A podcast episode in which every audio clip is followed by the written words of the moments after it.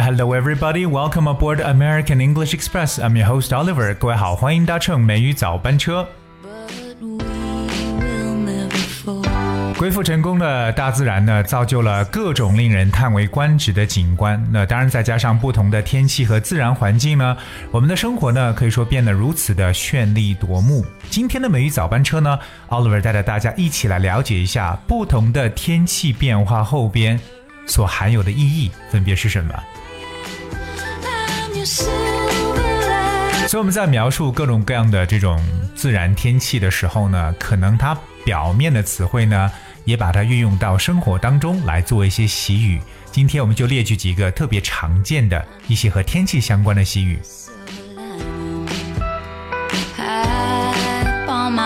Alright, the first one we're gonna introduce today is called "boat from the blue." Boat from the blue. Boat, that's B-O-L-T. Boat 这个词呢，可以表示我们所说的闪电。So boat means a sudden flash of lightning in the sky appearing as a line，就是一道闪电的一层意思。大家可以说 boat 这个词。那么 boat from the blue，blue 表示蓝色，蓝色中的一道闪电，就是我们所说的晴天霹雳。 so, of course, bolt from the blue means that something happens unexpectedly and suddenly. 那特别就是完全在出乎意料之外所发生的事情。So it's a bolt from the blue. 在英文当中说到晴天霹雳，或者说非常意外发生的一个事情呢，我们也可以把它简单的称为 out of blue. So something happened out of blue means it's a bolt from the blue. And here's one example. The doctor's report came as a bolt from the blue. Mr. George was told he got cancer。那医生的诊断结果对 George 来说呢，可以说是晴天霹雳，因为他得知自己呢患上了癌症。So we talk about boat from the blue，就表示为意外发生的事件。刚才所说的另外一个叫 out of blue，跟它有同样的意思。 Alright, the second phrase or idiom gonna talk about today is brighten up the day. Brighten up the day. 那 brighten 就表示为抹亮的一层意思，让它亮起来。Brighten up the day，表面意思呢就是让一天呢都光亮起来，也就是要抹去心中的阴霾呢，让心情愉悦起来。So if something brightens up your day, something happens that make you feel positive and happy all day long。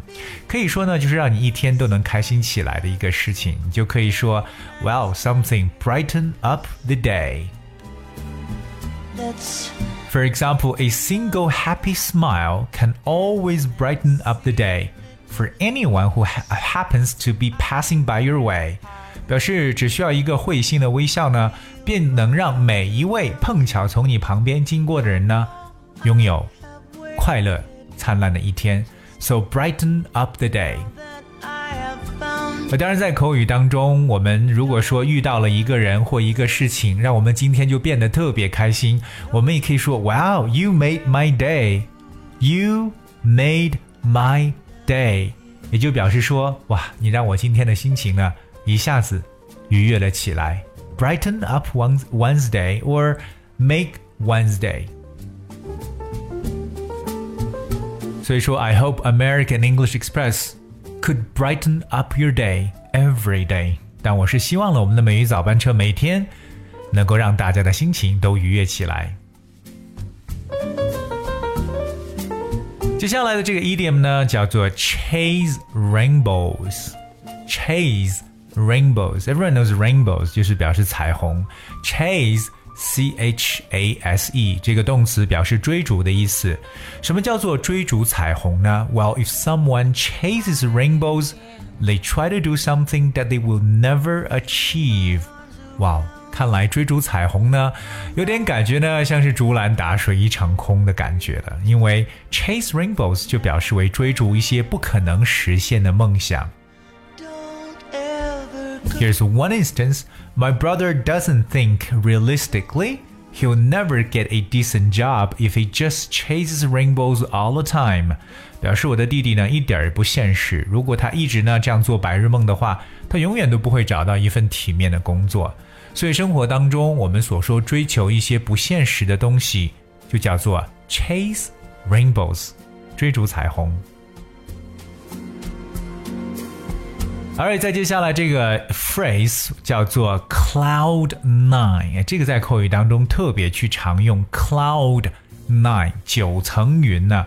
So if you are on cloud nine, you are extremely happy，表示为自己呢特别特别开心的意思。Cloud nine is very often used，九层云呐、就像我们所说到，今天特别特别兴奋，开心到都已经上天了，上到九层云之上了。所以说我们所讲这个 cloud nine 就表示一种特别快乐、极乐的心境，或者说一种狂喜的状态。That's extremely excited.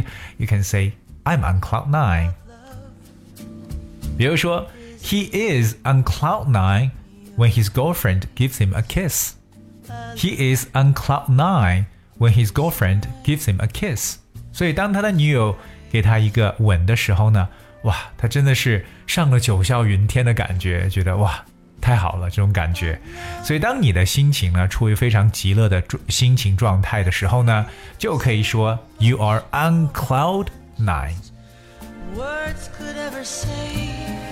说到了 cloud，那么我们今天的所有的 idiom 当中有一个非常重要的一个短语，叫做 Every cloud has a silver lining。Every cloud has a silver lining。这句话其实特别能够帮助大家来打气的一句话呢，就是每一朵云呢， 它都会有周边的这种荧光，这种 silver lining 可以表示为银边，或者说周乌云周边的白光。那么它到底代表什么意思呢？OK，well、okay, you have to understand that you know people sometimes say that every cloud has a silver lining to comfort someone who's having problems. They mean that it is always possible to get something positive out of situation, no matter how unpleasant, difficult, or even painful it might be. 就说人们有时候常说呢，就是乌云背后呢总有一线光明，可以呢用来安慰那些遇到困境的人。其实这句话的意思呢，就表示说，无论事情看起来多么的不愉快、困难，甚至痛苦呢，我们总是可以从当中找到一些积极的东西。所以。就我们所说这个 silver lining，这种银边呢，就表示为一线希望。That's why we say every cloud has a silver lining。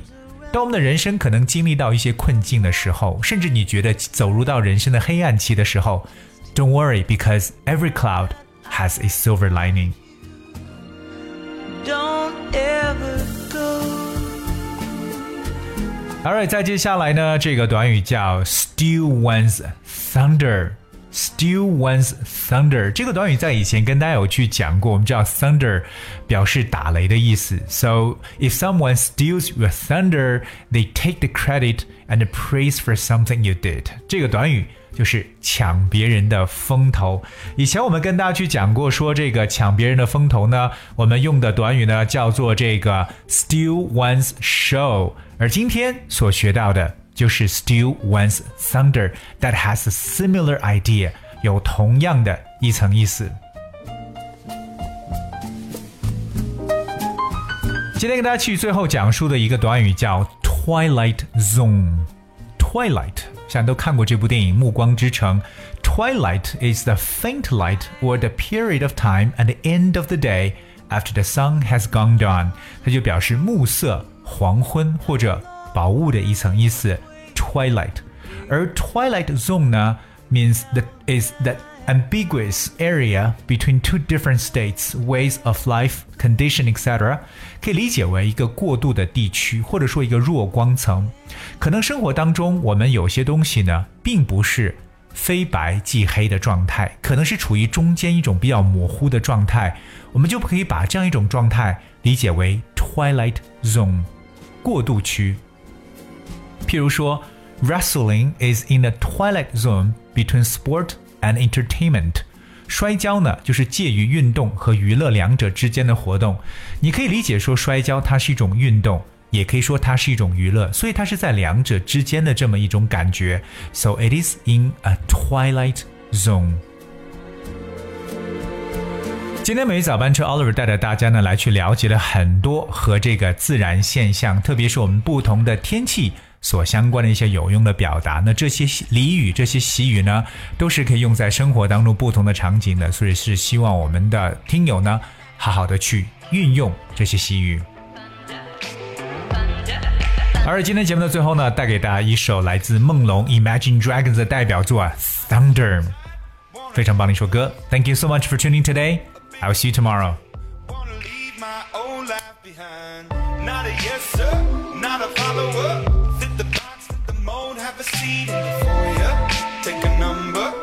Was lightning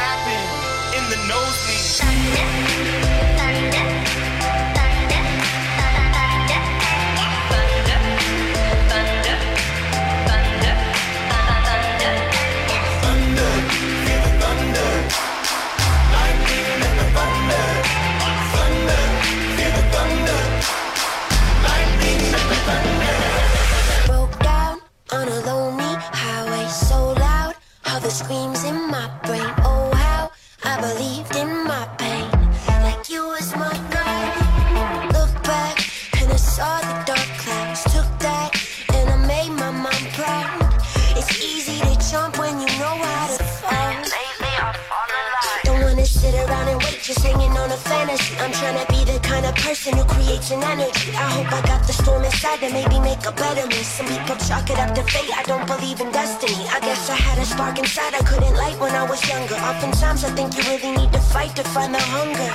Lightning gets the shine, but I've been working on the thunder.